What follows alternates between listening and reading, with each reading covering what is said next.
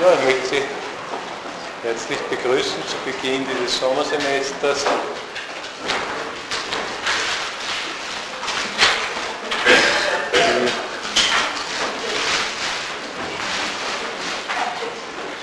Ich muss gleich auf ein paar technische Daten eingehen. Die Vorlesung, das möchte ich betonen, ist ausgeschrieben mit pünktlich 18 Uhr. Ja. Es steht zwar nur dort 18 Uhr bis 19.30 Uhr, aber aus der, aus der Endzeit 19.30 Uhr ersehen Sie, dass gemeint ist 18 Uhr pünktlich.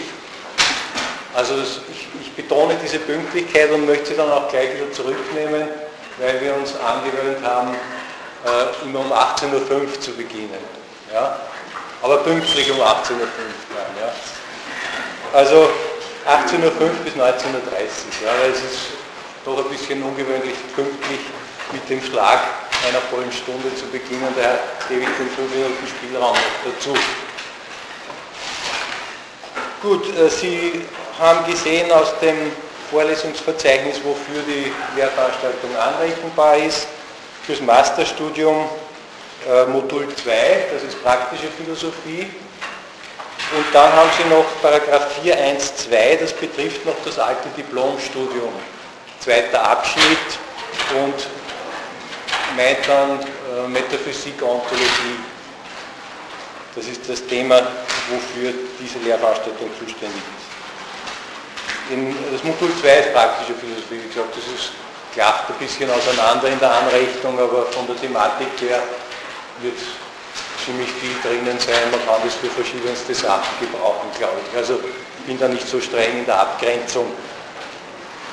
Ja, äh, was dann die Prüfungstermine betrifft, äh, am Ende des Semesters wieder und am Anfang des nächsten Semesters, wie Sie es gewohnt sind, äh, 27. 28.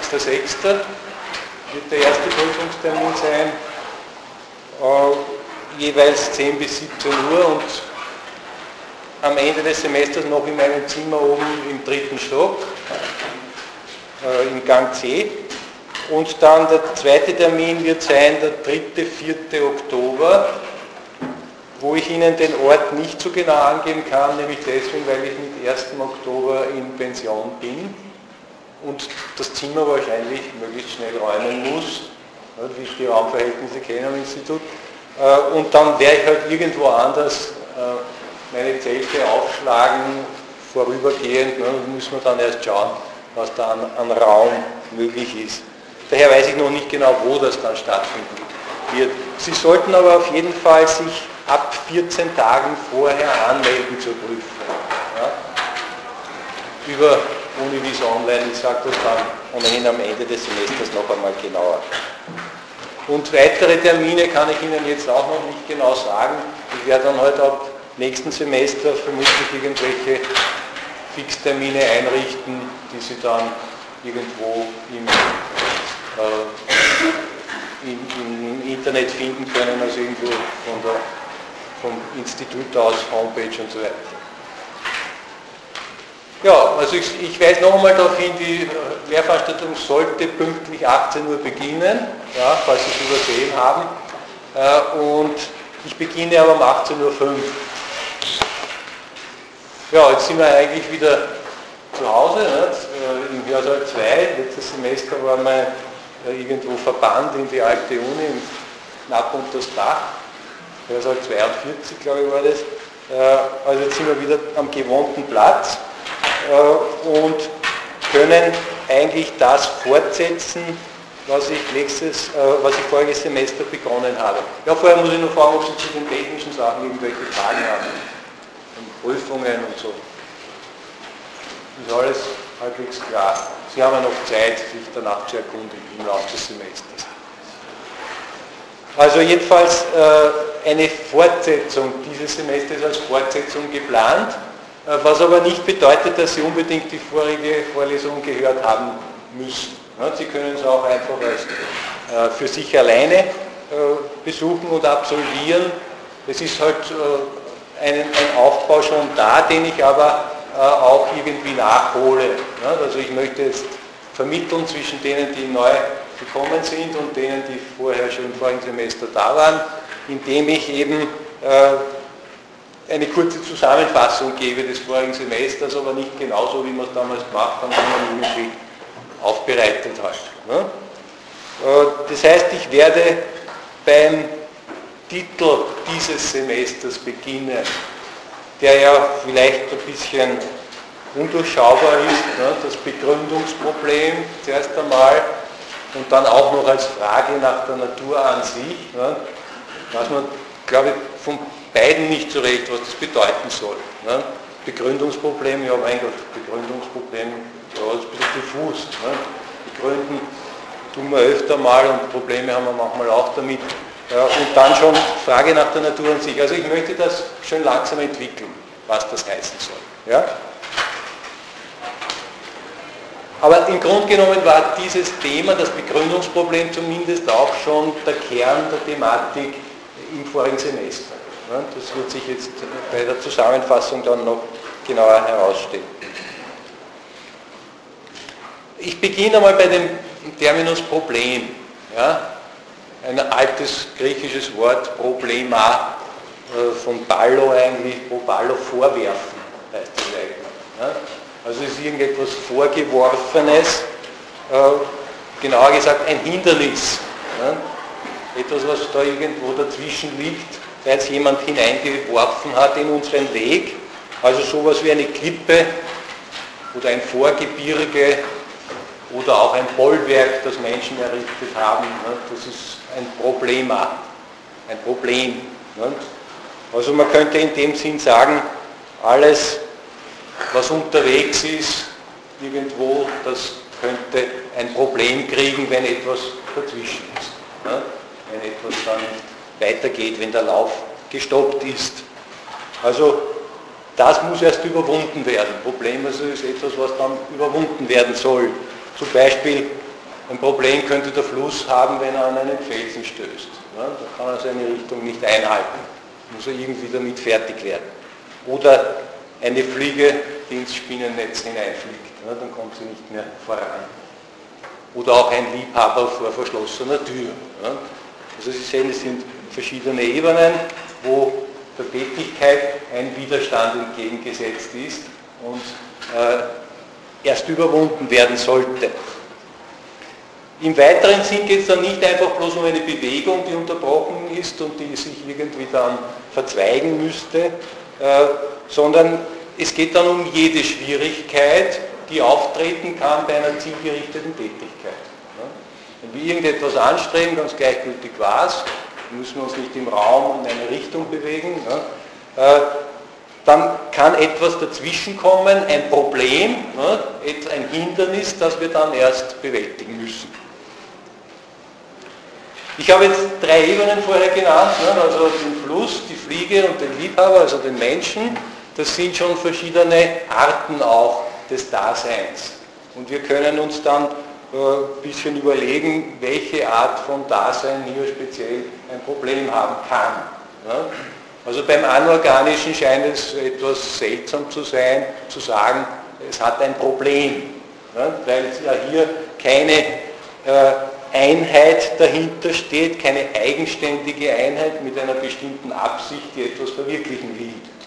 Ja, also beim Fluss zum Beispiel, ne? kann man nicht unbedingt sagen, dass der unbedingt dorthin will. Ne?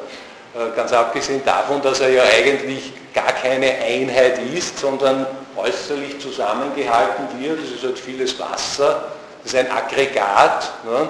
und wir interpretieren es halt dann im Nachhinein als eine Einheit können auch diese Probleme hinein interpretieren. Das liegt dann eigentlich an uns und nicht am Fluss selber.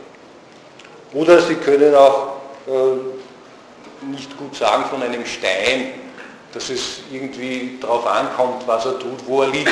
Also ob er am Berg oben liegt oder, oder unten im Tal liegt. Oder wenn er hinunterfällt, ob er auch zerspringt in tausend Stücke ne, oder nur in 999. Das ist ganz gleichgültig. Er hat kein eigentliches Ziel. Er ist keine Einheit, die etwas anstrebt. Also im Anorganischen können wir sagen, ist diese Zielgerichtetheit eigentlich nicht zu finden. Weil es sich äh, jedenfalls in, in für uns beobachtbaren Bereich um Aggregate handelt, ja, um mehr oder weniger zufällige Einheiten. Im organischen Bereich ist es dann schon eine andere Sache. Ja. Das organische Lebewesen, das einzelne Lebewesen versucht auf jeden Fall, sich selbst zu erhalten und seine Bedürfnisse zu befriedigen. Das hat also eine gewisse Zielrichtung seines Lebens. Seine Aktivität ist darauf ausgerichtet ne, und möchte das erreichen, versucht es alle Augenblicke. Und dementsprechend kann im Organischen sehr wohl Problem auftreten. Also die Selbsterhaltung als solche ist schon einmal ein Problem. Die Tiere müssen ununterbrochen irgendwie aktiv sein, um das zu äh, leisten. Und man muss sagen, auf die Dauer können sie es gar nicht. Die Selbsterhaltung scheitert irgendwann einmal, notwendigerweise. Und äh, dient bestenfalls dann noch der Arterhaltung. Die ganze Tätigkeit des Tieres, die ohnehin irgendwo anders hinführt als in den Tod dieses Tieres, die trägt trotzdem dazu bei, dass die Art zumindest erhalten wird. Aber auch die Art ist natürlich bedroht und kann untergehen. Also wir sehen, hier gibt es schon ganz massive, gravierende Probleme. Zielgerichtete Tätigkeit, die auf Widerstände stößt, auf Hindernisse stößt.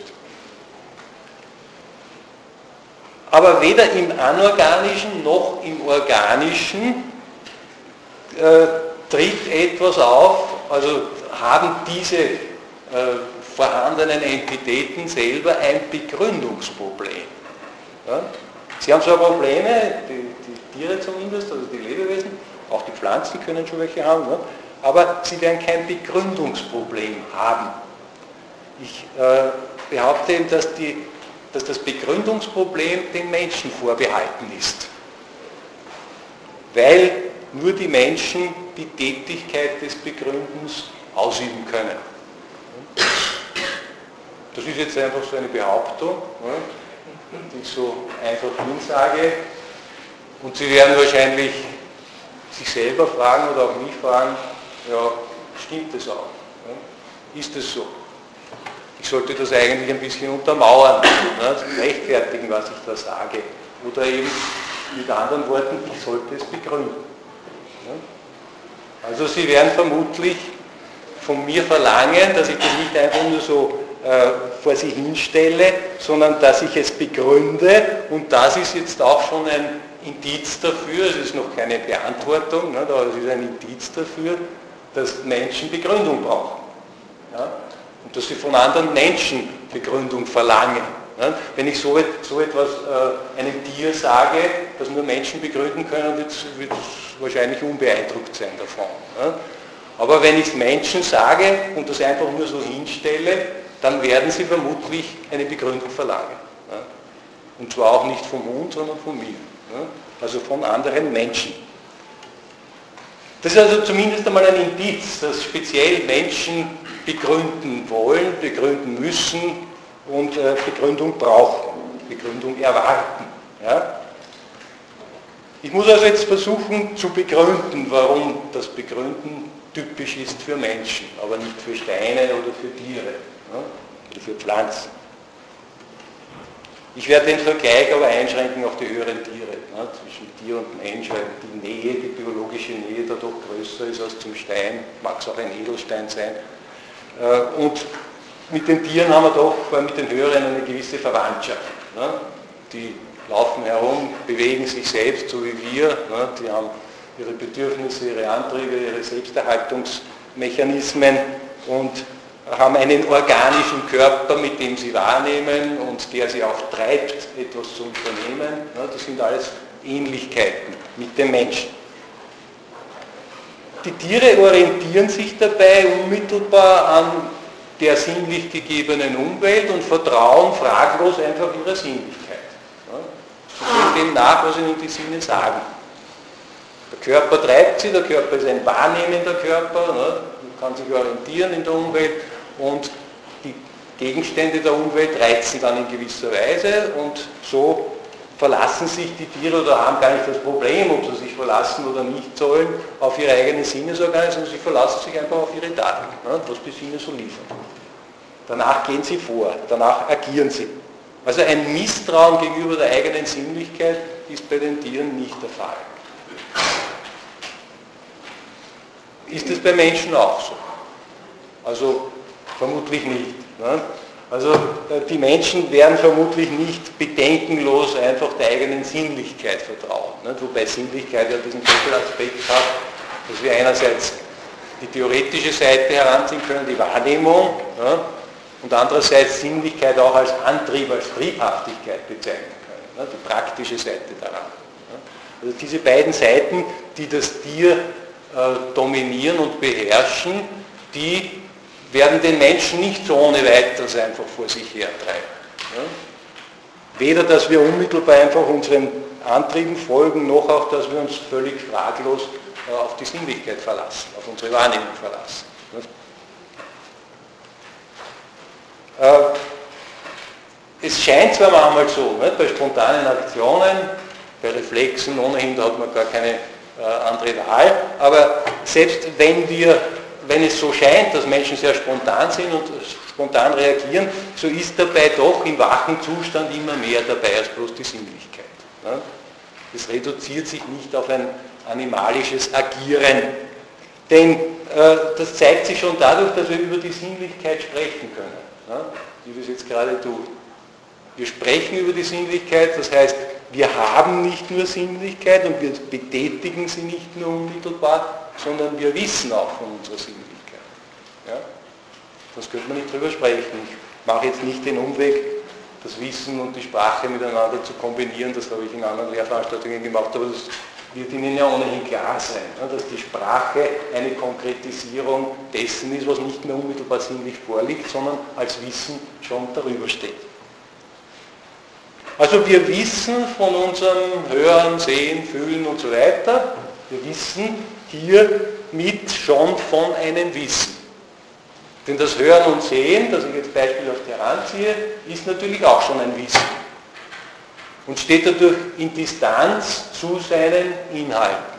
Das Hören hört eben Geräusche, das Hören selber ist aber kein Geräusch und kann auch nicht gehört werden. Und genauso das Sehen das richtet sich auf die Farben, aber das Sehen selber kann nicht gesehen werden, ist selber nicht ein fertiger Gegenstand. Ja? Also wenn wir unser Hören und Sehen wissen, dann äh, ist das schon ein Wissen von einem Wissen. Ja? Und wir wissen darüber hinaus aber auch noch, dass wir unser Hören und Sehen wissen. Ja? Also das Wissen vom Hören und Sehen geht nicht auf in diesem Inhalt, dass es eben jetzt nur Hören und Sehen weiß, sondern es weiß auch, dass es dieses Hören und Sehen weiß. Das Wissen ist immer seinem Inhalt vorausgesetzt. Das Hören und Sehen selber ist schon den Geräuschen und den Farben vorausgesetzt. Und wenn wir jetzt wissen, dass wir hören oder sehen, sind wir wieder mit unserem Wissen diesem Hören und Sehen vorausgesetzt. Und natürlich wissen wir auch, dass wir das wissen und so weiter. Also jedes Wissen, das überhaupt vorhanden ist, das wir bewusst betätigen, kann sich explizit auf sich selber richten und wissen, ich meine, es weiß ohnehin immer schon, dass es, dass es weiß, aber es kann das, die Aufmerksamkeit auch ganz speziell darauf lenken. Wir können immer unser eigenes Wissen noch einmal reflektieren. Also wenn wir überhaupt beginnen, unsere Sinnlichkeit zu wissen, womit wir schon ein Wissen wissen, ne, wohlgemerkt, dann äh, sind wir sofort integriert in eine endlose Spirale des Wissens vom Wissen oder der Reflexion. Ja? Weil wir das vorausgesetzte Wissen immer auch wissen können. Man könnte auch so sagen, wo soll denn sonst dieses vorausgesetzte Wissen sein, wenn nicht in einem Wissen? Ja? Das wäre ja nicht vorhanden. Es muss gewusst werden. Ja? Und daher ist es nicht einfach nur da, sondern es weiß sich auch als Dasein. Und diese Spirale, die bewegt sich jetzt äh, ins Unbestimmte immer weiter hinauf. Ne? Wir können immer wieder von unserem Wissen wissen. Und das äh, muss nicht unbedingt in dieser Leerheit vor sich gehen, sondern das äh, ist auch jederzeit mit drinnen, wenn wir ein bestimmtes Wissen haben und wir lernen etwas dazu. Reflektieren wir auf das, was wir bisher hatten und wir korrigieren es dann und wir haben dann neue Inhalte. Und so können wir das, was wir als Wissen haben, immer weiter verbessern. Ne? Und weil es ins Endlose geht, kann man auch sagen, dass die Menschen unbeschränkt lernfähig sind. Ne? Wie es der Professor Klein immer wieder betont hat. Ne? Also die Menschen können ihr Wissen immer wieder erweitern, verändern, korrigieren, weil sie darauf reflektieren. Und der Inhalt als solcher ist nie das Letzte. Es kommt ein neuer Inhalt dazu, aber ich kann ihn immer weiter äh, vorantreiben. Auf jeder Stufe dieser Reflexion ist jeweils schon ein Wissen vom Wissen vorhanden. Es ist nicht so, dass das erst äh, irgendwo beginnt, sondern jede Stufe als solche ist schon Wissen vom Wissen, sonst ist es nicht Reflexion. Darum schon beim untersten äh, Beginn Wissen vom Hören und Sehen, dann ist es schon ein Wissen vom Wissen, weil Hören und Sehen selber bereits ein Wissen ist. Und dieses Wissen vom Wissen spielt sich eben jederzeit in der eigenen Person ab. Wir müssen es selber tun. Und indem wir unser eigenes Wissen wissen, wissen wir uns auch jeweils selbst. Wir wissen von uns selbst oder wir sind eben nicht unmittelbare Lebewesen, sondern wir sind Ich. Jede Person, die bewusst ist, menschliche Person, ist ein Ich und insofern Subjekt und Objekt zugleich. Das Wissende ist dasselbe wie das Gewusste, jedenfalls dieselbe Person. Das fällt nicht in eine völlig undifferenzierte Identität zusammen, aber es ist trotz der Differenz, Wissen von etwas, ist es eine Einheit. Also das Ich ist Subjekt und Objekt zugleich und es weiß sich selber eben nicht nur als Lebewesen, natürlich könnte man sagen, ich äh, nehme diesen Raum ein, jede Person weiß, sie nimmt gerade diesen Raum ein, befindet sich in dieser und jener Situation, aber wir beschränken uns nicht auf diese Leiblichkeit. Schon, die wissen wir auch natürlich, klar, weil wir ja auch unser Hören und Sehen und so weiter wissen. Das ist ja an den Körper gebunden. Aber wir wissen uns auch als wissendes Lebewesen natürlich. Und wir wissen uns auch als uns selbst wissendes Lebewesen und so weiter. Wir wissen immer auch unser eigenes Wissen dazu. Ich nenne diese äh, reflexive Komponente in unserem Bewusstsein äh, das Denken. Also es beginnt schon, wenn wir äh, die, die unterste Ebene des Wissens, das Sehen und Hören selber wissen. Sind wir schon auf einer Ebene des Denkens. Es hat eben dann ebenso viele Stufen wie die Reflexion selbst. Weil wir es nicht mehr mit einem unmittelbaren sinnlichen Inhalt zu tun haben, sondern schon mit dem Wissen selber, das ja immer in Distanz zum Inhalt steht. Und das wissen wir dann auch. Also wenn wir jetzt äh, wieder zurückgehen auf die Situation des Menschen speziell, ne, der weiß um seine Wahrnehmung. Wenn er bewusst wahrnimmt, dann weiß er auch um seine eigene Wahrnehmung. Und dann weiß er eben auch, dass seine eigene Wahrnehmung gewisse Mängel hat. Dass sie eben von den Gegenständen immer nur einen Teilaspekt liefert. Und diesen Teilaspekt sogar auch noch aufgeteilt in die verschiedenen Sinnesorgane. Also wir hören, sehen, fühlen, riechen, schmecken einen Gegenstand, ne? aber das sind jeweils andere Qualitäten die wir anscheinend vom selben Gegenstand her bekommen, die aber mal in der Sinnlichkeit aufgeteilt sind. Ne?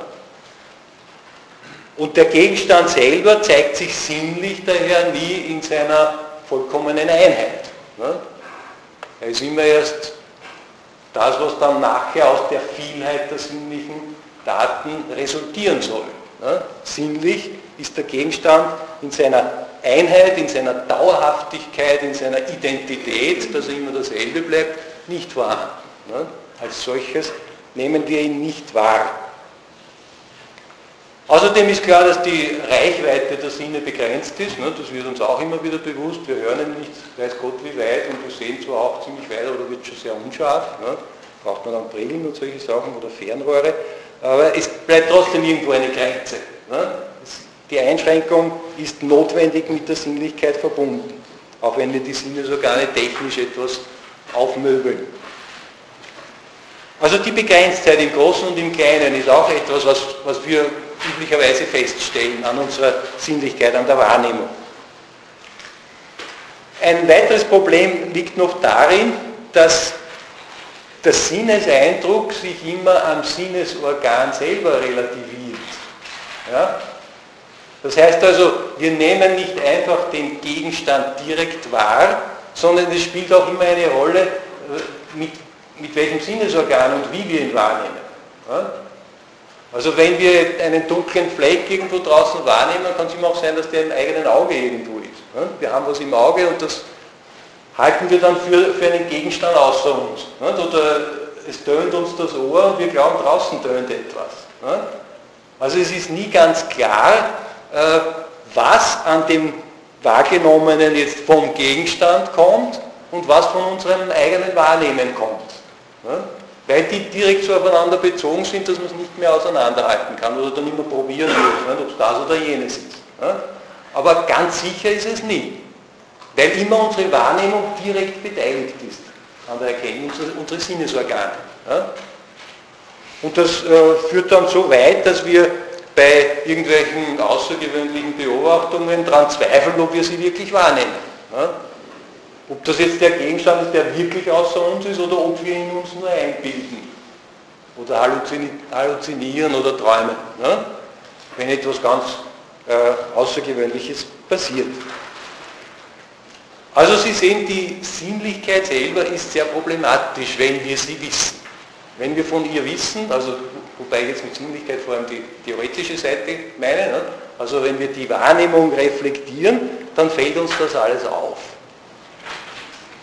Dass sie oberflächlich ist, ne? nicht den Gegenstand selber liefert, dass sie perspektivisch ist, nur aus einer bestimmten Richtung oder in einem bestimmten Aspekt vom Gegenstand, dass sie subjektiv ist, von uns geprägt und dass sie prinzipiell täuschen kann. Vielleicht ist gar kein Gegenstand da. Ne? Und alles das steht im Kontrast zur objektiven Wirklichkeit des Gegenstandes selber, auf den eine echte Wahrnehmung eben verweist. Ne? Die Wahrnehmung bezieht sich auf den Gegenstand selbst, von dort her kommt sie. Und sie gibt uns zwar eine periphere Kunde von diesem Gegenstand, aber den Gegenstand selber kann sie nicht erfassen, obwohl er der Grund ist für die Wahrnehmung. Der Gegenstand ist es, den wir wahrnehmen und auf den sich unsere Sinnlichkeit bezieht und durch den wir dann diese Inhalte bekommen. Der Gegenstand ist der Grund unserer Wahrnehmung. Also jede bewusste Wahrnehmung die schon die Schwächen der, der Sinnesorgane mit einbezieht und diese ganzen Problematik, auch wie sie zusammenkommen, alle diese Sinne, die wir in uns haben. Ne? Äh, jede reflexive Wahrnehmung eines Gegenstandes ja, ist schon ein Begründungsverhältnis. Wir beziehen das Wahrgenommene, die Sinnesdaten, zurück oder führen sie zurück auf den Gegenstand selbst. Ja? Der Gegenstand ist der Grund dafür. Und zwar, weil wir das Sinnesmaterial nicht unmittelbar aufnehmen, sondern es denken. Ja? Wir reflektieren es. Und daher gehen wir uns nicht mit ihm zufrieden, sondern fragen dahinter zurück, beziehungsweise wissen immer schon mehr, als die Sinnlichkeit uns liefert. Das spielt sich schon ein. Ne? Man interpretiert es dann schon ganz selbstverständlich. Das heißt, wir leisten hier jeweils, wenn wir einen Gegenstand wahrnehmen, eine Begründung. Das ist schon eine Begründungstätigkeit, die wir ganz problemlos ausüben. Aber es gibt natürlich keine Garantie dafür, dass dieses Begründen auch korrekt ist. Das ist nicht immer der Fall, dass wir genau das hineindenken in, den, in die Sinnesdaten, was auch den Gegenstand wirklich betrifft. Wir können uns irgendwas ganz anderes hineindenken. Wir können uns nicht nur in den Sinnen täuschen, sondern natürlich auch in der Ergänzung des Sinnlichen durch das Denken. Können wir uns auch täuschen, klarerweise. Vielleicht sogar noch mehr könnte man sagen, weil das Denken ja ganz woanders steht. Das hat ja mit dem Gegenstand nicht so direkt zu tun wie die Wahrnehmung. Also ob der Gegenstand jetzt wirklich so ist, wie wir ihn hinzugedacht haben, das bleibt offen. Wir können immer wieder neue Eigenschaften an dem Gegenstand entdecken, die möglicherweise die anderen ganz außer Kraft setzen, die wir vorher von ihm gedacht haben, aber zumindest irgendwie korrigieren oder dazukommen. Da wird er wieder anders, wenn wir wissen, dass er diese und jene Eigenschaft auch noch dazu hat. Aber wenn wir auch so viel wie möglich Sinnesmaterial heranziehen, so ist es doch so, dass die wirkliche Einheit des Gegenstandes dahinter immer verborgen bleibt. Wir können sie immer nur hinzudenken und das hat den Charakter einer Hypothese, mehr oder weniger. Es ist nicht gesichert, dass es wirklich so ist. Wir denken hypothetisch einen Grund für das Sinnenmaterial hinein. Also, weil wir um unsere eigene Wahrnehmung wissen, reißen wir diese Differenz auf zwischen Begründetem und Grund. Das Begründete sind die Sinnesdaten, die Sinnesorgane erfassen können und der Grund ist der Gegenstand selber. Und das ist jetzt aber eine Differenz geworden. Das eine äh, ist uns sinnlich gegeben, das andere denken wir hinzu, ohne Garantie von der Sinnlichkeit her. Und daher, weil hier so eine Differenz besteht und wir die auch durch Reflexion jetzt nicht beseitigen können, ne, sondern vielmehr wir kommen drauf, dass diese Differenz besteht, daher äh, kann uns das jederzeit zum Problem werden. Ne? Wenn wir uns eben täuschen, wenn der Gegenstand gar nicht so ist oder wenn er überhaupt nicht vorhanden ist. Ne? Da entsteht möglicherweise ein Problem.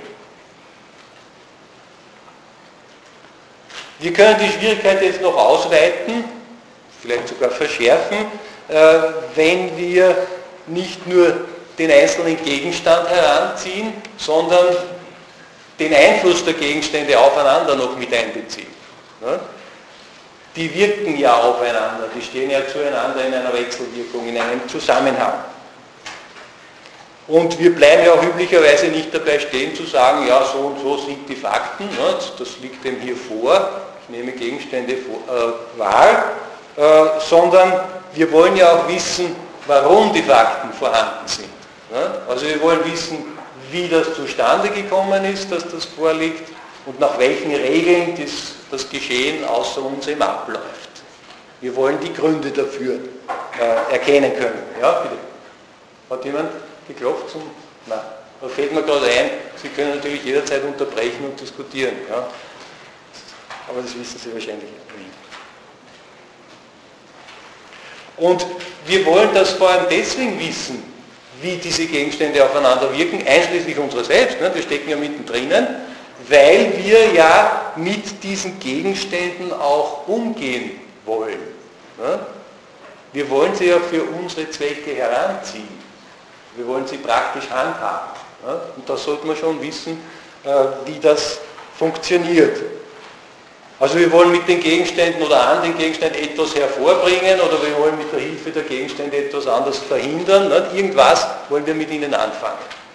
Und daher wollen wir auch wissen, wie sie aufeinander wirken was da dahinter steht. Und dazu äh, nehmen wir eben gewisse Kräfte an, die in den Gegenständen verankert sind. Ne? Also diese eine der Gegenstände, die wir schon hineininterpretiert haben, die füllen wir jetzt noch auf mit irgendwelchen Kräften, damit ein Gegenstand wirklich auf den anderen wirkt. Nicht einfach nur, weil er da ist, sondern weil er eine Kraft in sich hat. Und der andere Gegenstand wirkt wieder irgendwie zurück. Also es werden Kräfte zugrunde gelegt. Und diese Kräfte sind eben dann verantwortlich dafür, dass das und jenes passiert in unserer Außenwelt oder auch mit uns selbst. Und sie sind auch verantwortlich dafür, dass die Dinge diese oder jene Beschaffenheit haben, weil eben die Gegenstände so aufeinander einwirken und dann dieses und jenes hervorbringen.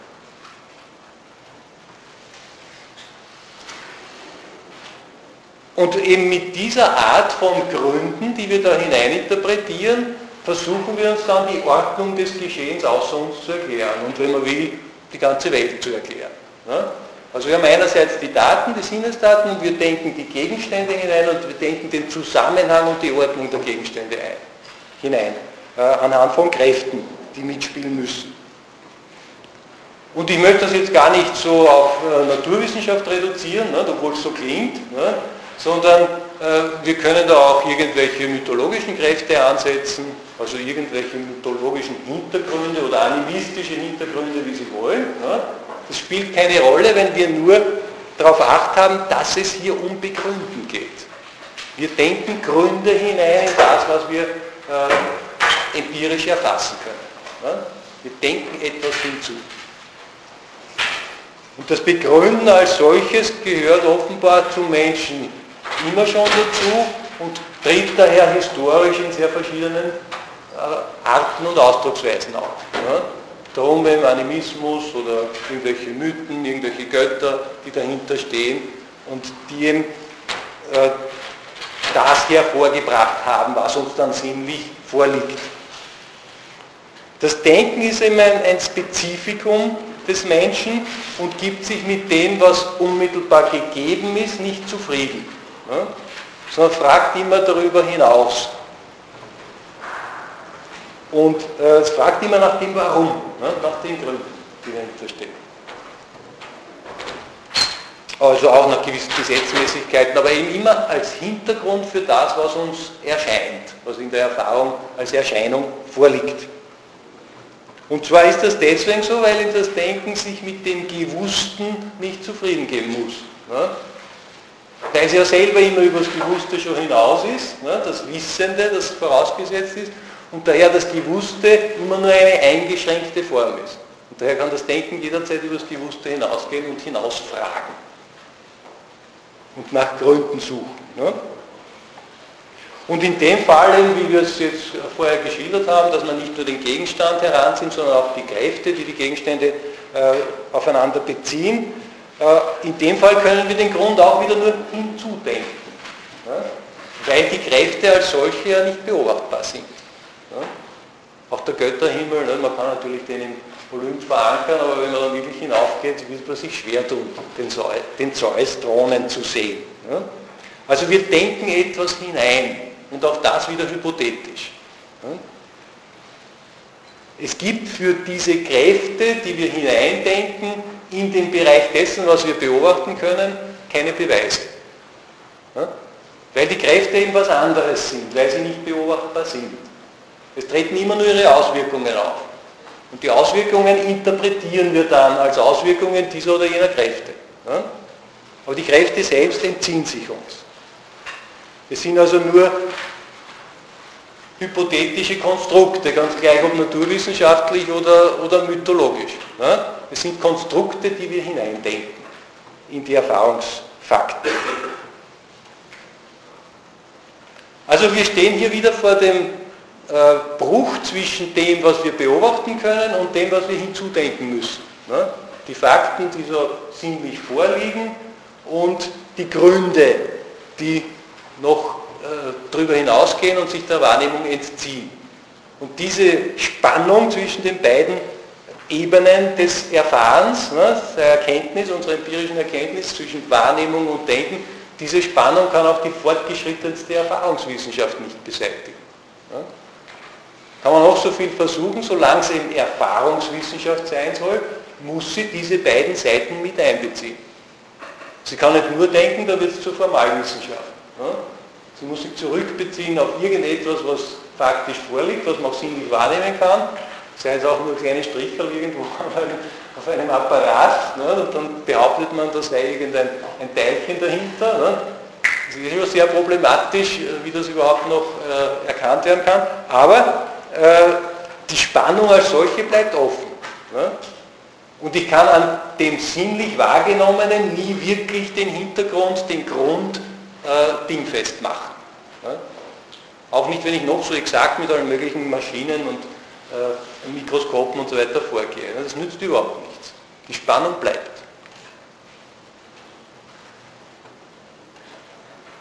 Also das heißt mit anderen Worten auch, dass die Wirklichkeit selber, die hinter unseren äh, oberflächlichen Wahrnehmungen steht, sich entzieht.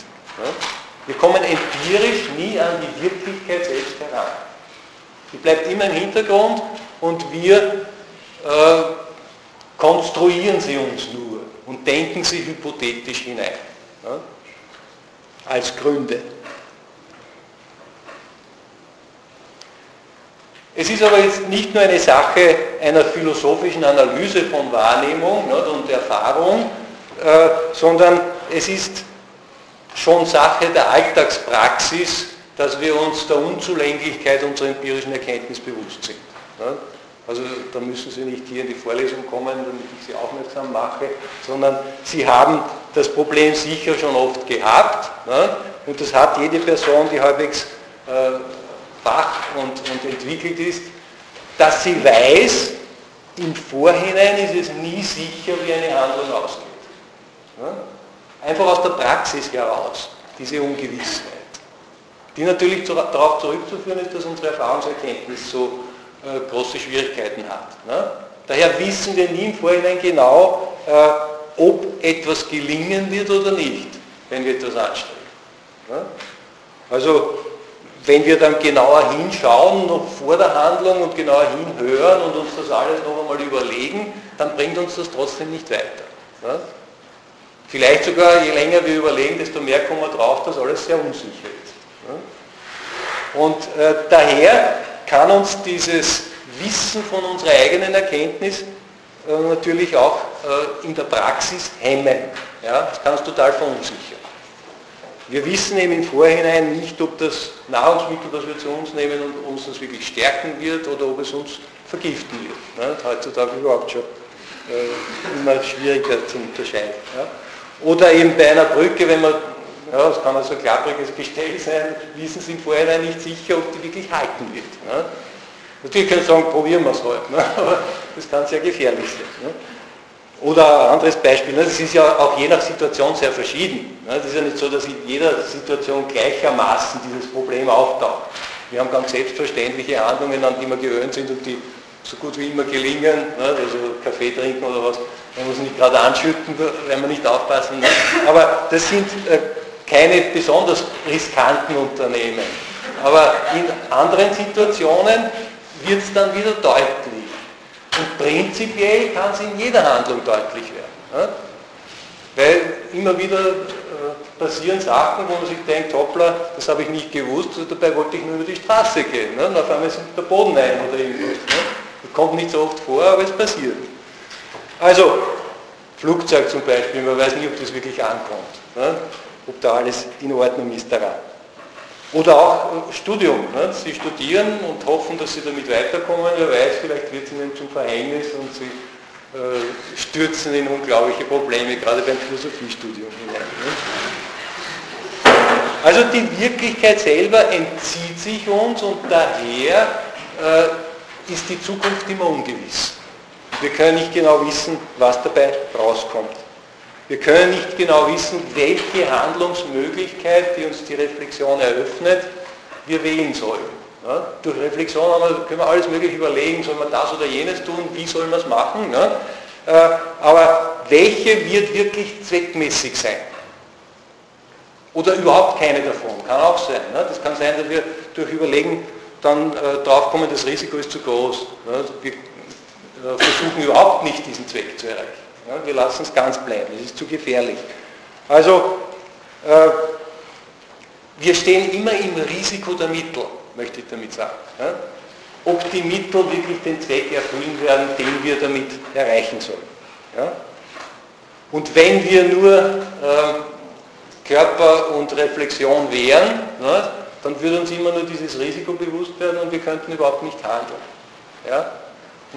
Wir handeln deswegen, weil wir noch zusätzlich eine Instanz in uns haben, die sich über dieses Risiko hinwegsetzt und das ist der Wille.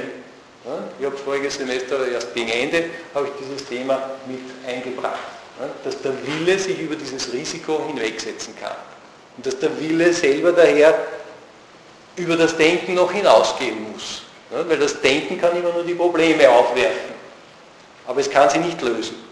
Es kommt nur darauf, dass die Probleme vorhanden sind. Der Wille setzt sich darüber hinweg und handelt trotzdem. Das Risiko der Mittel ist zwar da, aber er setzt sich darüber hinweg, er nimmt das Risiko auf sich.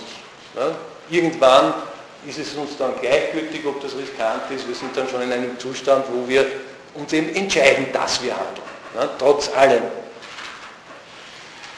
Also der Wille bewältigt unsere Endlichkeit. Er setzt sie praktisch um, trotz allem, er geht damit um, obwohl es eben Endlichkeit ist und er geht je und je damit um und kann sie trotzdem nie endgültig beseitigen. Sondern äh, wir handeln und bewältigen eine bestimmte Situation und kommen sofort in die nächste Situation, die wieder bewältigt werden muss. Es geht endlos so weiter. Also endlos, bis wir halt selber enden. Aber der Wille selber äh, ist nicht völlig orientierungslos. Ne? Der tut nicht irgendetwas, der wählt nicht blind irgendeine von den Handlungsmöglichkeiten, sondern der hat einen Handlungsgrund. Ja? Der will etwas erreichen. Und dieser Handlungsgrund ist ja möglicherweise ein Zweck. Ne? Ein Zweck, ein Ziel. Also auch hier ein Begründungszusammenhang, ein Begründungsverhältnis. Der Wille strebt einen bestimmten Zweck an. Ne? Aber der Wille ist jetzt, obwohl er übers Denken hinausgeht und was anderes als das Denken ist, ist er nicht vom Denken abgetrennt, klarerweise. Ne? Der muss ja das entscheiden, was ihm die Reflexion an Handlungsmöglichkeiten vorgibt. Ne? Also muss er auch vom Zweck wissen. Da ist auch schon Reflexion dabei. Und hier spielt die Reflexion dem Willen wieder einen Streich. Denn sie bietet ihm jetzt nicht nur einen Zweck, sondern klarerweise eine ganze Menge von Zwecken. Ja? Viele mögliche Zwecke gibt es hier. Der Wille, der ohne Reflexion nicht auskommen kann, muss sich die Zwecke bewusst machen und, und steht jetzt wieder vor dem Problem, welchen soll er denn wählen? Ja? Also sofort wieder ein, ein, Problem, ein Entscheidungsproblem vorhanden. Äh, dass der Wille auch so lösen kann, dass er sagt, na gut, dann mache ich alle diese Zwecke, die sich hier anbieten, zu einem Mittel und beurteile sie wieder nach einem übergeordneten Zweck. Ja? Also ich entscheide wieder nur nach Mitteln, das Risiko der Mittel, ne, dann nehme ich um 1000 jenes und beziehe es auf einen übergeordneten Zweck und der soll mir dann äh, eigentlich die Richtung geben. Ne? Aber klarerweise der übergeordnete Zweck steht in derselben Schwierigkeit. Der übergeordnete Zweck wird auch wieder gewusst und äh, faltet sich auf in, in, endlos viele oder in ziemlich viele mögliche Zwecke. Ja? Und hier könnte man sagen, es geht immer so weiter, dann kommen wir aber nicht zum Handeln. Ja? Also auch hier muss der Wille einmal Schluss machen und muss sagen, diesen Zweck überprüfe ich jetzt nicht mehr länger, sondern ich nehme ihn einfach. Ich setze mir subjektiv einen obersten Zweck und nach dem handle ich dann eben. Und so äh, handelt sich der Wille ein anderes Risiko ein, ne? nämlich das Risiko der Zwecksetzung. Es ist ja nicht sicher, dass das wirklich der beste, der richtige, der sinnvolle Zweck war. Ne? Aber wenn er überhaupt handeln will, und das steckt in uns drinnen, ne? dann muss er eben irgendwann einmal einen solchen Zweck setzen, einen übergeordneten Zweck. Und zwar den obersten. Ne? Und üblicherweise landet er dann eben entweder äh, im Egoismus oder in der Ideologie, wie Sie vielleicht aus anderen Lehrveranstaltungen schon wissen. Ne? Das sind so die äh, üblichen subjektiv höchsten Zwecke, wobei im Egoismus eben die Vereinzelung des Ich zum obersten Wert gemacht wird also ich selbst als Einzelperson äh, gemäß meinem Körper, gemäß seiner Erhaltung und gemäß der Lust, die er anstrebt. Ne? Also es ist immer dann meine Lust, meine Erhaltung, ne? die das oberste Prinzip ausmacht. Oder eben eine Verallgemeinerung des Ich gemäß seiner Reflexivität, dass es irgendein Gedankengebäude heranzieht, dessen Axiome aber nur geglaubt sind, ne? wo der Wille nicht mehr weiter überprüft, sondern sie eben akzeptiert und dann sind es eben allgemeinere Werte, die angestrebt werden. Aber beides sind sehr zweifelhafte Handlungsgründe. Ne? Für beides könnte man verschiedenste äh, Kritik üben. Also prinzipiell heißt das, als reflexive Lebewesen befinden wir uns praktisch immer in einer prekären Situation.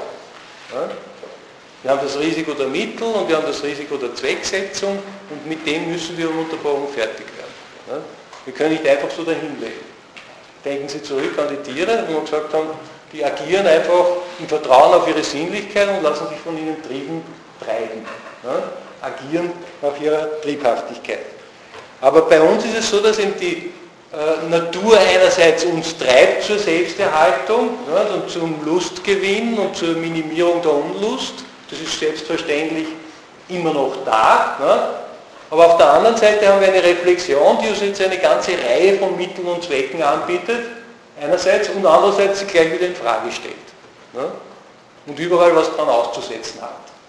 Sodass wir über den Willen dann einfach nur entscheiden müssen welches Mittel wir zu welchem Zweck heranziehen. Also prinzipiell sind wir trotz dieses prekären Zustandes gezwungen, irgendwelche Mittel für irgendwelche Zwecke einzusetzen. Man könnte natürlich sagen, ja, tu mal halt nichts. Ja? Aber auch das Nichtstun ist eine Handlung. Ja? Das Nichtstun, das entweder ein, ein Innehalten ist, um etwas zu überlegen, weil wir nicht genau wissen, was das Richtige ist, ne?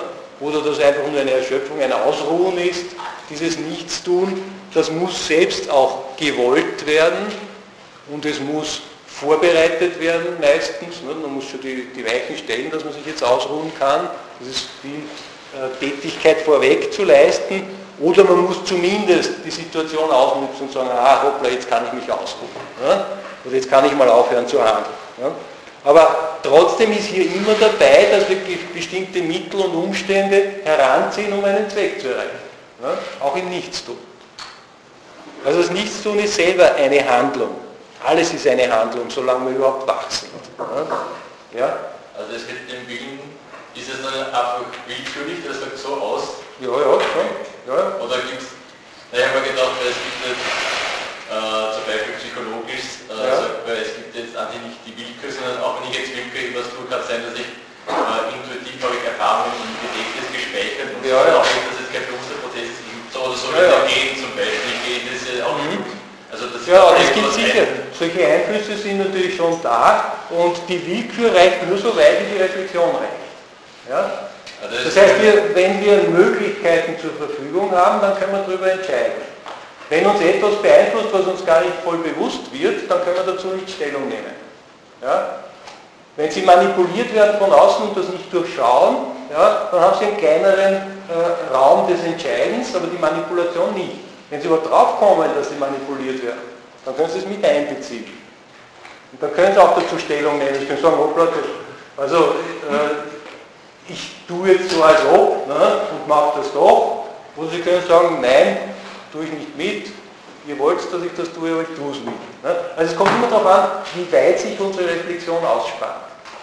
Die Reflexion äh, eröffnet uns die Möglichkeiten und im Rahmen dieser Möglichkeiten können wir dann entscheiden. Ja, das wollte ich jetzt eben wissen, äh, wenn Sie sagen, im Wille oder so, ob Sie dann immer das äh, nehmen, quasi was wir bewusst reflektieren oder so wie Descartes zum Beispiel sagt, äh, ich habe so viel gelernt von meinen, also am Anfang von der Welt, also mhm. ich habe so viel äh, mitbekommen von meinen Eltern und so weiter und um wirklich äh, alles äh, zu begreifen, müsste ich eigentlich äh, von Grund auf mein mhm. komplettes Leben hinterfragen mhm. und so. Ja. Mhm. Wollte ich mal, ob, wie, ob, wie, Sie, wie Sie das sehen, ob Sie immer, wenn Sie jetzt in der Vorlesung von dem sprechen, ja. wie wir uns sehen und so weiter, meinen Sie dann immer das, was wir jetzt in dem Moment bewusst wahrnehmen oder im größeren Kontext unser Leben? Ja, versuchen Sie auch immer das hineinzunehmen, was wir vielleicht nicht bewusst mitnehmen könnten, aber hinterfragen müssen. Äh, es ist so, schon so viel wahrscheinlich. Man muss bei dem anfangen, beziehungsweise auf das zurückgehen, was wir gerade bewusst haben. Ne? Nur, ist das nicht ein, nur ist das nicht ein für alle Mal. Ne? Das Bewusstsein, haben wir vorher gerade gesagt, ne? das reflektiert immer wieder. Es kann den Inhalt, den es weiß, immer wieder verändern, korrigieren. Ne? Das ist ununterbrochene Tätigkeit. Also deswegen, wenn wir einmal so entschieden haben, aus einem gewissen Bewusstsein heraus, heißt das nicht, dass wir das nächste Mal genauso entscheiden. Weil wir sind inzwischen schon wieder schlauer geworden. Ne? Oder auch dümmer, kann auch sein. Ne? Aber prinzipiell das Bewusstsein hat sich schon wieder verändert. Und wir können natürlich das Bewusstsein auch erweitern. Und das, was uns beeinflusst, jetzt berücksichtigen und dazu dann erst Stellung nehmen.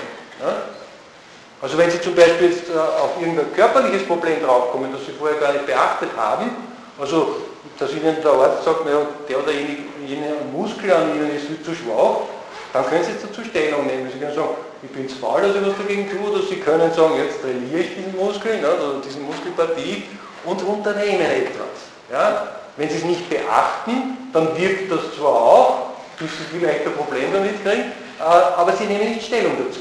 Sie entscheiden nicht darüber. Also sie entscheiden immer nur über das, was ihnen wirklich bewusst ist. Und das ist natürlich einmal so, einmal anders. Gut. Also jedenfalls irgendwas müssen wir tun. Und das Handeln ist eben immer nur dann möglich, wenn der Wille die Begründungsansätze der Reflexion irgendwo abbricht. Ja? Begründungsansätze sind immer da, haben wir schon gesehen, das bloße Wahrnehmen von Gegenständen enthält schon ein Begründungsverhältnis. Ne?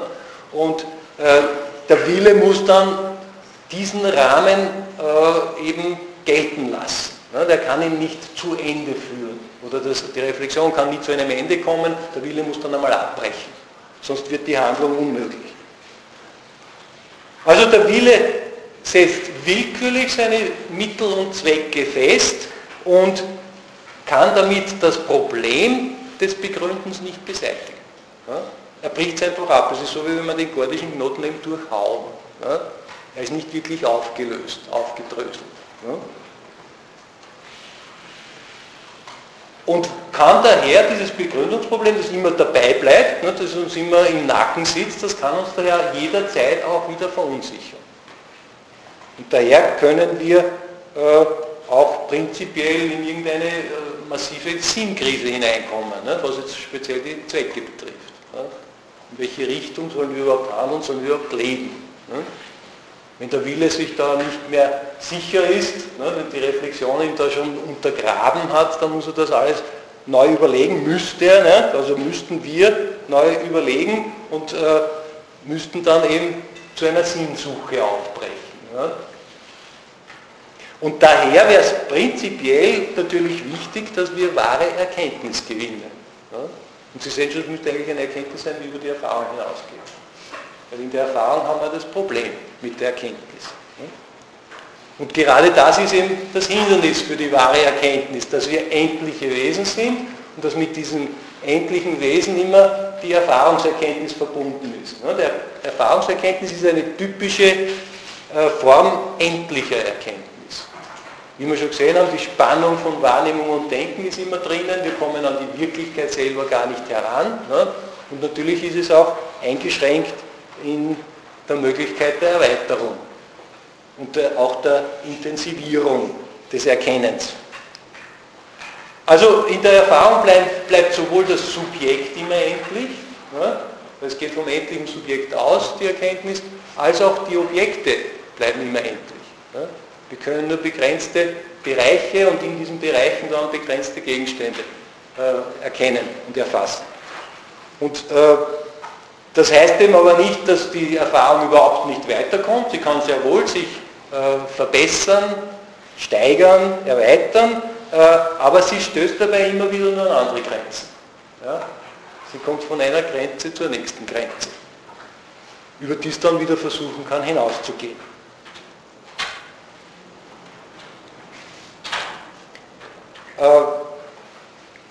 Und es ist aber andererseits auch klar, dass die Erfahrungserkenntnis weder am einzelnen Gegenstand alles erkennen kann, noch dass sie alle Gegenstände erkennen kann.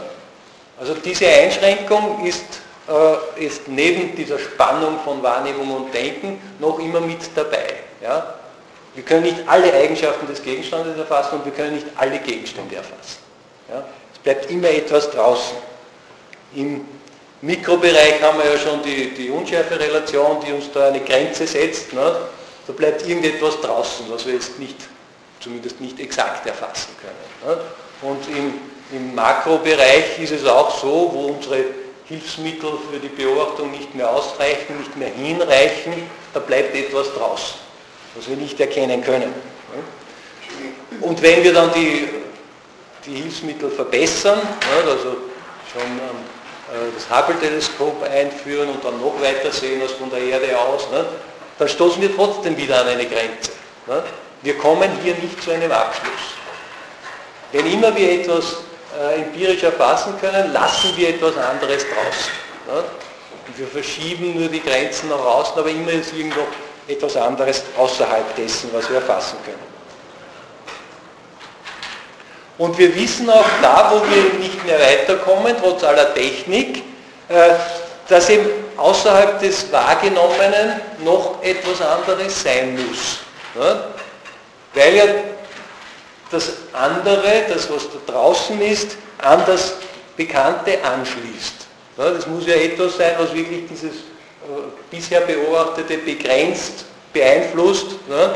Wenn wir sagen, es muss, müsste etwas sein, was überhaupt nicht äh, empirisch vorhanden ist, äh, und überhaupt nicht endlich ist, dann bleibt uns ja überhaupt nichts mehr Positives über. Ja, wenn wir nur sagen, nichts. Ja.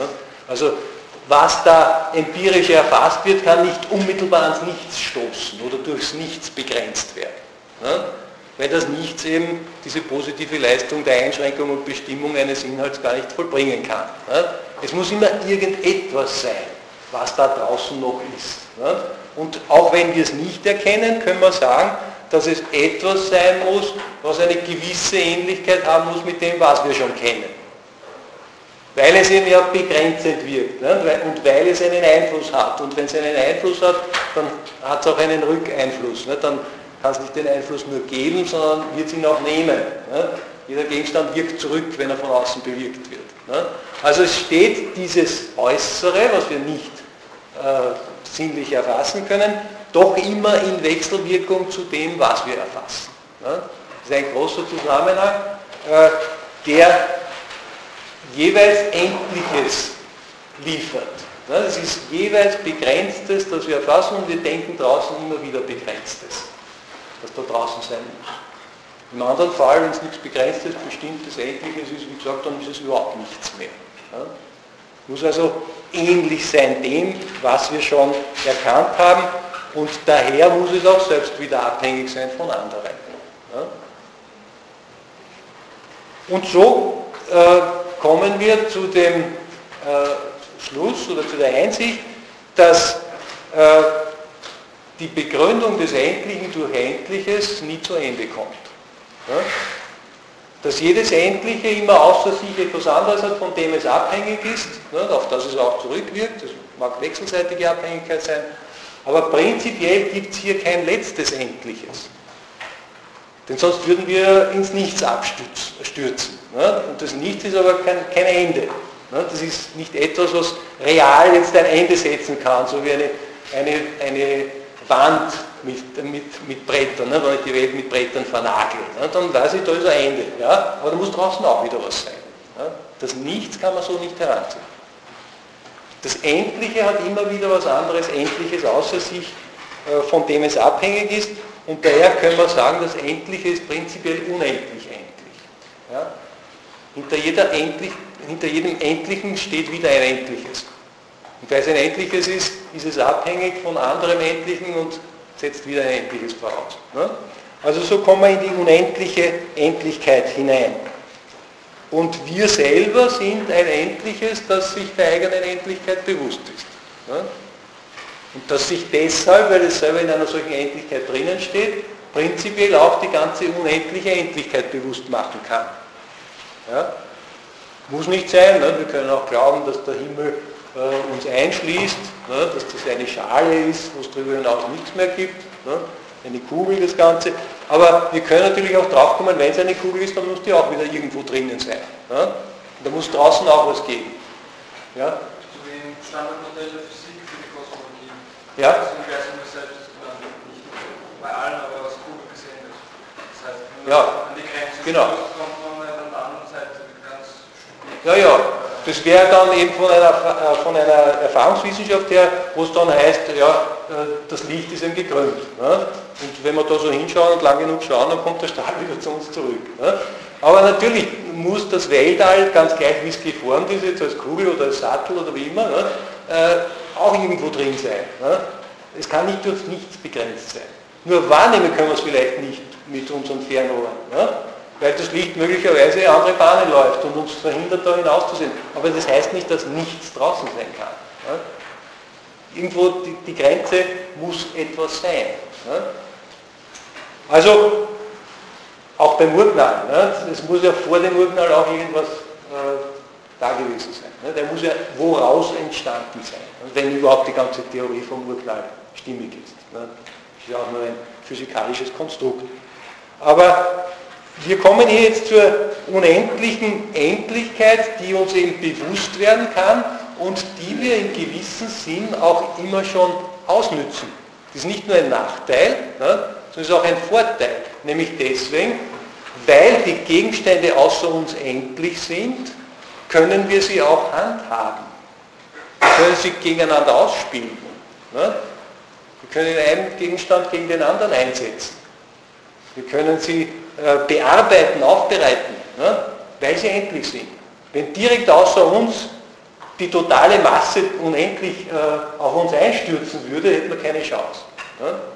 Aber weil die Welt außer uns selber aufgeteilt ist in viele endliche Einheiten, können wir überhaupt überleben in dieser Welt. Ne? Oder haben wir zumindest die Chance zu überleben. Und das nicht nur jetzt äh, für, die, für die Menschen, sondern überhaupt jedes Lebewesen macht das. Ne? Da braucht man gar keine Reflexion dazu. Jedes Lebewesen nützt die Schwächen der Außenwelt aus ne? und versucht die Gegenstände gegeneinander auszuspielen. Ne? Also wenn, wenn ein Tier irgendwo in eine Höhle hinein verschwindet, dann ist es eben geschützt gegen andere Angriffe von oben zum Beispiel. Ne? Also das eine stellt sich gegen das andere. Wir können es ausnützen.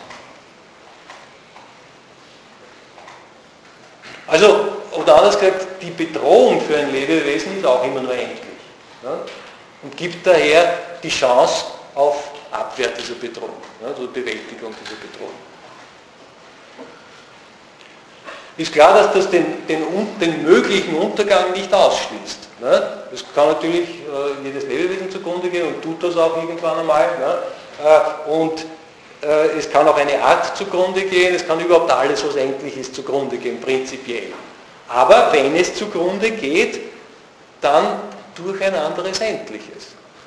Oder auch durch die eigene Endlichkeit. Aber es ist nicht so, äh, dass das Endliche selbst insgesamt sich völlig auflösen könnte. Sondern weil das Endliche zugrunde geht durch Endliches, bleibt immer auch Endliches übrig. Dieses andere Endliche ist zwar auch wieder nur begrenzt und verändert sich und vergeht, aber was nachfolgt, ist wieder Endliches. Also auch in zeitlicher Hinsicht ist die Endlichkeit unendlich endlich. Es kommt immer wieder was anderes Endliches zum Vorschein. Das Endliche wird nicht vernichtet, völlig aufgelöst, sondern es verändert sich nur. Es ist ganz klar, dass alle komplexen Einheiten ihre charakteristischen Eigenschaften verlieren können und äh, ihre, äh, ihre Fähigkeiten verlieren können, die sie auszeichnen, aber dann entsteht nicht nichts daraus, sondern irgendwas anderes. Ja? Ist ein, ein, Lebewesen zugrunde gegangen, das heißt nicht, dass nichts mehr vorhanden ist, sondern der Leib ist noch da. Ja? Und da ist auch sehr viel Leben immer noch drinnen, halt von anderer Art. Ja? Und das düngt vielleicht wieder den Boden und dann entsteht wieder dann was anderes, eine Pflanze draus und so weiter. Also prinzipiell äh, entsteht eins aus dem anderen und setzt sich das Endliche unendlich immer weiter fort. Ja? Es kann nicht alles verschwinden. Das Endliche kann sich nicht auflösen. Aber im prinzipiell kann auch alles, was eine komplexe Einheit ist, vergehen und wird irgendwann einmal vergehen. Das sind nicht nur die einzelnen Lebewesen, das sind eben auch die Arten, das sind die, die Himmelskörper, die auch nicht ewig existieren. Wir können auch weitergehen bis zum Sonnensystem oder bis zur ganzen Galaxie. Irgendwann stürzen sie in sich zusammen oder verändern sich so, dass sie nicht mehr dieselben sind.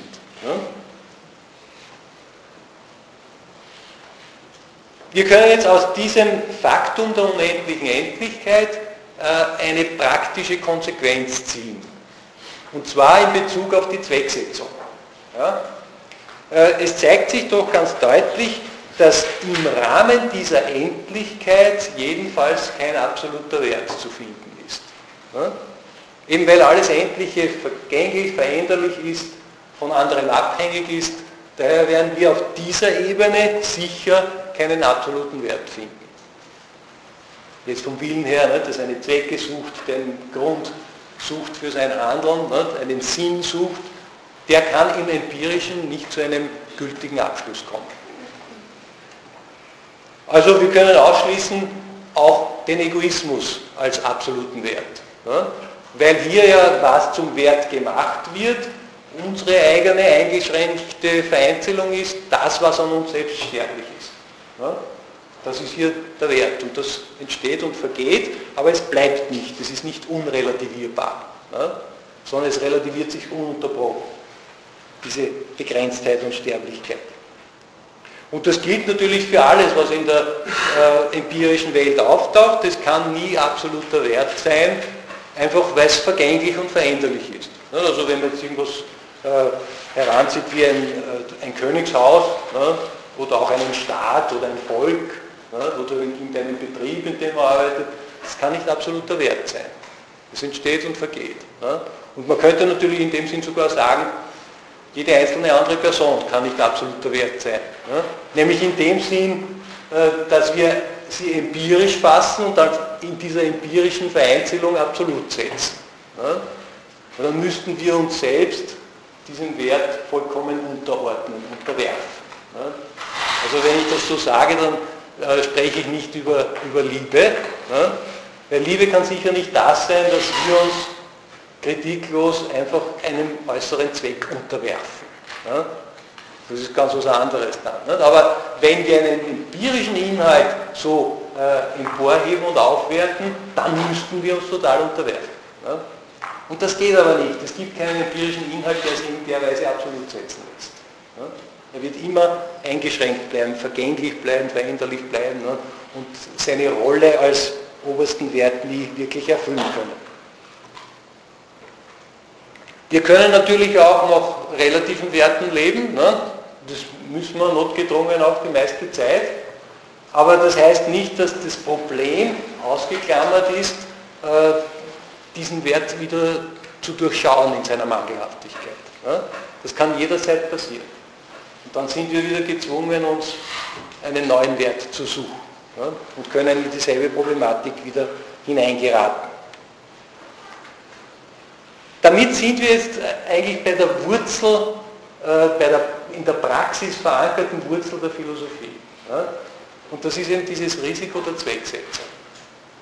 In der empirischen Welt, in der begrenzten Welt, in der, in der endlichen, bedingten Welt können wir hier keine Lösung finden. Und daher müssen wir jetzt versuchen, über das Endliche hinaus etwas zu finden, was unsere Praxis wirklich leiten kann. Ja? Einen absoluten Wert oder einen absoluten Grund.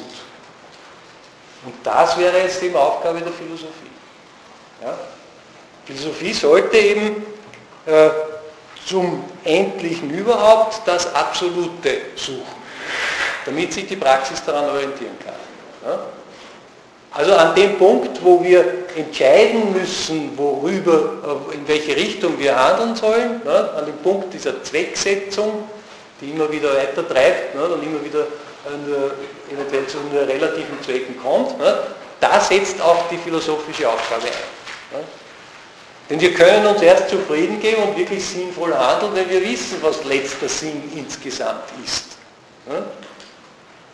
Ne. Und das lässt sich auf jeden Fall aber nicht auf der Ebene der Erfahrung äh, auflösen. Da müssen wir irgendwie in anderer Weise eine wahre Erkenntnis suchen zumindest. Ja? Und äh, überhaupt keine Erkenntnisart, die irgendwie eingeschränkt ist, kann sich äh, diesem Problem stellen. Ne? Also keine Einzelwissenschaft und auch nicht die Alltagspraxis, Alltagserfahrung, ne? sondern da müssen wir schon äh, über diese eingeschränkten Methoden hinausgehen. Das wäre eben wieder Sache der Philosophie.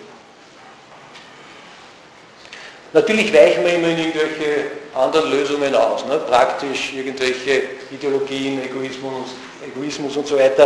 Äh, aber trotzdem bleibt der Anspruch bestehen in uns, ne? dass wir dieses Absolute finden sollen. Und wenn wir den Anspruch ernst nehmen, und uns nicht so drüber hinaus schwindeln oder daneben vorbeischwindeln, ne? was leicht gesagt ist. Ne? Aber wenn wir einmal ernst nehmen und auch versuchen, mit diesem Anspruch dann das andere, was wir bisher verfolgt haben, die bisherigen Zwecke zu messen, ja, zu überprüfen und dann zu kritisieren und darüber hinaus zu denken, wenn wir das unternehmen, dann beginnen wir wirklich die Sache der Philosophie zu betreiben. Ja. Also Philosophie ist nicht was völlig anderes als das, was wir in der Praxis tun. In der Praxis resignieren wir nur früher ne? und kommen dann zu irgendwelchen Ausweichlösungen, die im handhabbar sind, notgedrungen, müssen wir das tun. Ne? Aber der Anspruch auf absolute Begründung, der steckt in der Praxis auch immer schon drin. Und die Philosophie spezialisiert sich jetzt genau auf das. Ne? Das ist überhaupt die einzige Möglichkeit äh, eines Zugangs zu dieser Aufgabe. Ne? Jede eingeschränkte Art fällt von vornherein weg. Wenn sich jemand dieser Art von Problem stellt, dann kann es nur Philosophie sein. Nicht jede Art von Philosophie, aber ich würde sagen, die Philosophie muss genau das unternehmen. Also zum Endlichen das Absolute zu suchen. Ja, das ist ein, äh, eine ziemlich anspruchsvolle Aufgabe, ne, die wir uns da stellen. Äh, und äh, wir sollten vorweg natürlich klären, ob das überhaupt sinnvoll ist.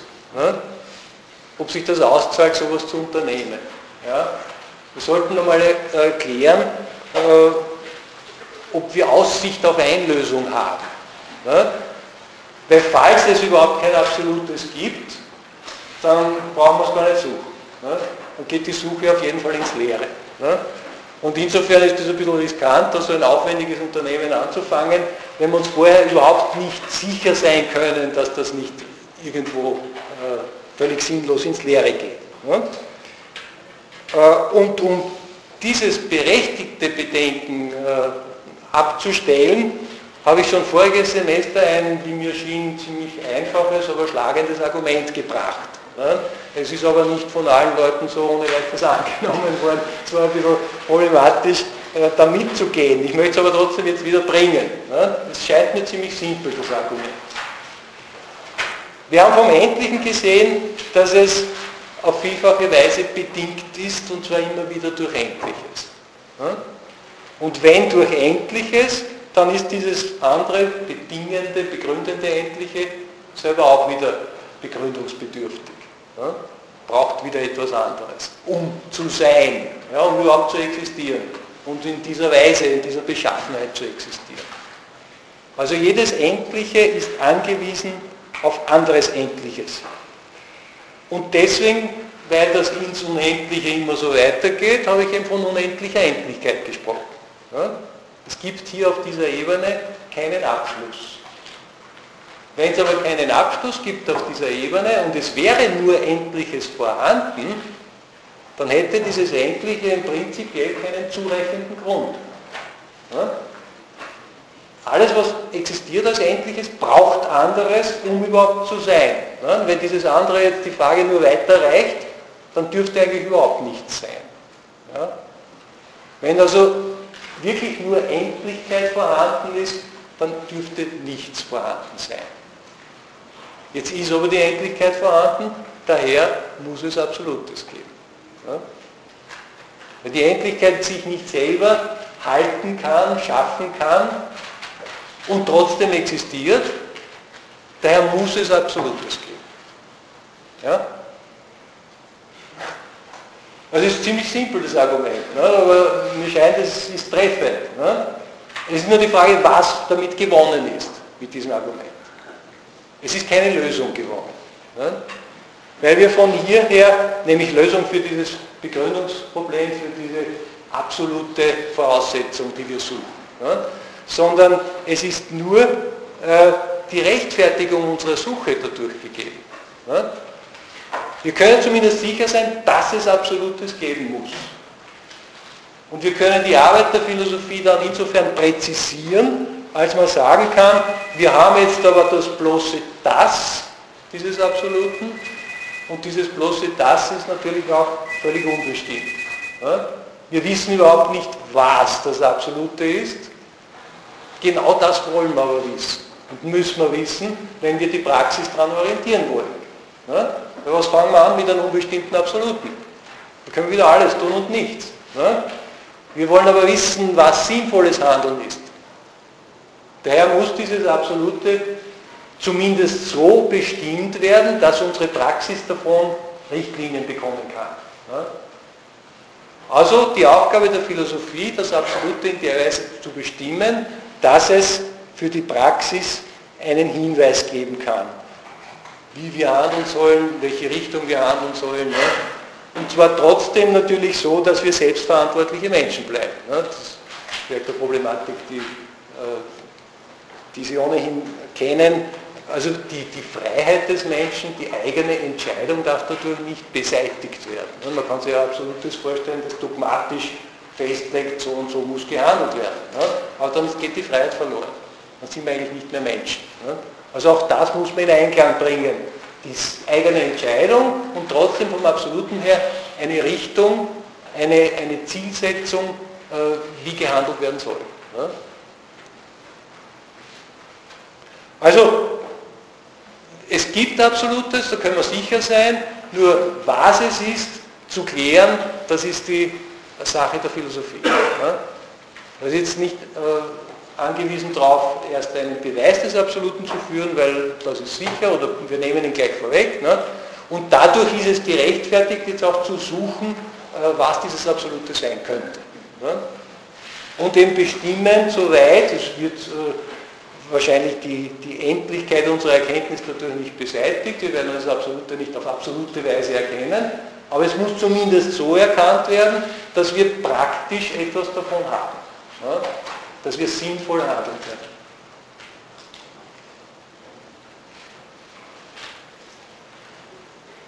Äh, für den philosophischen Fortgang des Gedankengangs ist es, ist es wichtig, dass äh, die Ausständigkeit dieses Absoluten in seiner inhaltlichen Bestimmung kein Hindernis ist dafür, dass wir die Vorschläge, die wir da haben, also die, die äh, Gründe, die sich als absolut ausweisen wollen, ne, dass wir diese Vorschläge, Sie spielen uns ein lustig Lied vor, ja, dass wir die zumindest beurteilen darauf hin, ob sie wirklich absolut sind oder ob sie nur eine andere Form von Endlichkeit sind. Ja? Also die Unbestimmtheit des Absoluten hindert nicht daran, dass wir dieses Absolute als Maßstab verwenden, als Kriterium der Überprüfung, ja? das uns die Möglichkeit gibt zu unterscheiden, ob etwas absolut ist oder nicht. Ja? Oder ob es eben nur eine Form von Endlichkeit ist. Wir können, auch wenn wir nicht wissen, was das Absolute ist, doch am Endlichen genau sagen, dass es nur endlich ist. Ja? Wir haben ja auch jetzt schon gesehen, dass die Endlichkeit unendlich ist. Ja? Unendliche Endlichkeit. Ohne dass wir deswegen einen positiven Begriff vom Absoluten hatten. Ja? Das ist ja bis jetzt auch gegangen. Und so muss es dann auch weiterhin gehen. Ja? Also wir müssten das heranziehen können zur Überprüfung. Und dann können wir, wenn wir draufkommen, dass das wieder nur eine Form von Endlichkeit ist, dann können wir es wenigstens als dieses Endliche wesentlich und allgemein bestimmen. Ja? Also das Absolute, das ausständig ist in seiner Bestimmung, liefert uns trotzdem eine Methode der Bestimmung des Endlichen. In seiner Allgemeinheit, dass wir es ausweisen als endlich. Und dass wir dann darüber hinaus fragen und vielleicht zu einer höheren Stufe wieder nur des Endlichen kommen. Ja, bitte, ja. Also sozusagen als erste Grundbestimmung des Absolute müsste man also sagen, es muss durch sich selbst sein? Nein, das würde ich das völlig offen lassen. Das ist auch schon zu viel. Ich weiß nicht, warum Sie gleich mit dem Absoluten selber anfangen wollen. Das ist ein bisschen, bisschen ja, waghalsig. Ach so, als Maßstab ans Endliche ange, angelegt. Ja, da könnte man sowas schon sagen. Ja? Also wenn es abhängig ist von anderen, dann können wir schon sagen, ist es nicht absolut. Ja? Ob es deswegen jetzt durch sich selbst sein muss, ist die Frage. Ne? Nämlich, ob wir diesen Begriff überhaupt so bestimmen können, dass er sich als absolut erweist. Aber jedenfalls einmal bei der Abhängigkeit von anderen ist es klar. Ne? Bei der Vergänglichkeit, Veränderlichkeit. Ja? Das kann nicht, also im Rahmen der Erfahrungswelt, das kann nicht absolut sein. Ne? Das können wir, ist es auch zu viel gesagt, wenn man sagt, das Absolute muss den Grund für sein Sein in sich selbst enthalten? Möglicherweise, ja. ja ist es zu viel. Ja? Das werden wir ja noch im Lauf äh, der näheren Betrachtung dessen, was an Vorschlägen da ist, das Absolute, ja, werden wir das natürlich auch überprüfen müssen. Das ist eine typisch idealistische Denkfigur. Ne? Und wenn Sie sich an das vorige Semester erinnern, haben wir das sehr problematisiert. Ja, bitte. Aber würde es heißen, dass das äh, Absolute nur negativ bestimmbar ist? Nein, nein, das wäre zu wenig. Ja? Also wenn es so bleibt, wenn es negativ bleibt, und, und als solches haben wir es ja schon, ne? dass es überhaupt ist, ist ja völlig unbestimmt. Ja? Äh, Wenn es so bleibt, dann haben wir das Problem noch nicht gelöst. Dann müssten wir weiterarbeiten. Es kann natürlich sein, dass uns die Bestimmungen bei genauerer Hinsicht dann wieder zerrinnen in die Unbestimmtheit. Ja, aber dann sind wir noch nicht fertig. Und dann, ja, es ist natürlich die Frage, ob wir je fertig werden. Ne? Also ob wir es wirklich leisten können, aber das wäre die Aufgabe mal. Ja? Und immerhin gibt es ja schon ziemlich lange Zeit äh, des Philosophierens in unserer Kultur. Ne? Und meines Erachtens ist noch keine ausreichende Lösung rausgekommen dabei. Ne? Also müsste man schauen, ob wir da noch weiterkommen damit. Entschuldigung. Ja? Ist das Wissen, dass es absolutes gibt, auch schon ein Hinweis dafür, dass der Mensch das in irgendeiner Form erkennen kann? Naja, kein sicheres. Es kann auch sein, dass es nicht geht. Ne? Aber das müsste sich auch so herausstellen, dass es eindeutig ist. Ne? Müsste sich zeigen, dass das Absolute unerkennbar ist. Und das zeigt sich eigentlich nur dann, wenn wir es suchen, wenn wir versuchen, es zu bestimmen. Ne? Dann kann es sein, dass wir scheitern müssen. Ne? Aber wenn man das nachgewiesen hat, haben wir auch eine Art von Lösung. Ja? Können Sie ein paar Philosophen sagen? Äh, naja, ich, ich fasse jetzt ziemlich kurz, das, also im Laufe des Semesters zuerst einmal ziemlich kurz das vorige Semester zusammen. Ne? Da haben wir etliche Philosophen vor einem großen... Ja, ja, ich fasse das zuerst zusammen und äh, bin äh, waghalsig genug, nachher meine eigene Lösung oder meine Lösungsversuche anzubieten. Ja? Und darum, das habe ich ja voriges Semester schon in Aussicht gestellt. Ne? Darum sind wir da etliche Leute durchgegangen und auch etliche Positionen, haben das versucht immer zu erweitern, das Problem. Und jetzt möchte ich dann einmal zumindest versuchen, ich bin selber noch nicht ganz sicher, ob das alles gelingt. Ne? Ich rufe Sie auf, mich möglichst scharf zu kritisieren, dann, wenn wir so weit sind, äh, halt hier einen Schritt weiter zu machen. Ja? Gut, äh, abschließend können wir jetzt von der Philosophie nur noch sagen, dass sie eine methodische Analyse des Endlichen insgesamt ist auf seine absolute Begründung hin. Ja? Das Endliche wird analysiert, überprüft, immer am, am Maßstab der Absolutheit ne, und dann steigen wir wieder darüber hinaus, weil sich es noch nicht als absolut erwiesen hat. Ne? Also auf der Suche nach dem Absoluten analysieren wir das Endliche. Auf das Absolute hin und die Philosophie ist in diesem Sinn universale Grundlagenwissenschaft. Ne? Also weil sie ja alles Endliche begründen müsste, weil Absoluten nur dann äh, die Lösung da ist, wenn, wenn, es wirklich alles begründet. Daher ist es universale Grundlagenwissenschaft. Ne? Und zwar im Dienste der menschlichen Praxis. Von dem Risiko der Zwecksetzung her getrieben. Ja? Gut, und nächstes Mal versuchen wir dann noch schnell die, die bisherigen Lösungen so etwas zusammenzufassen, wobei ich aufs vorige Semester zurückgreife. Dankeschön für heute.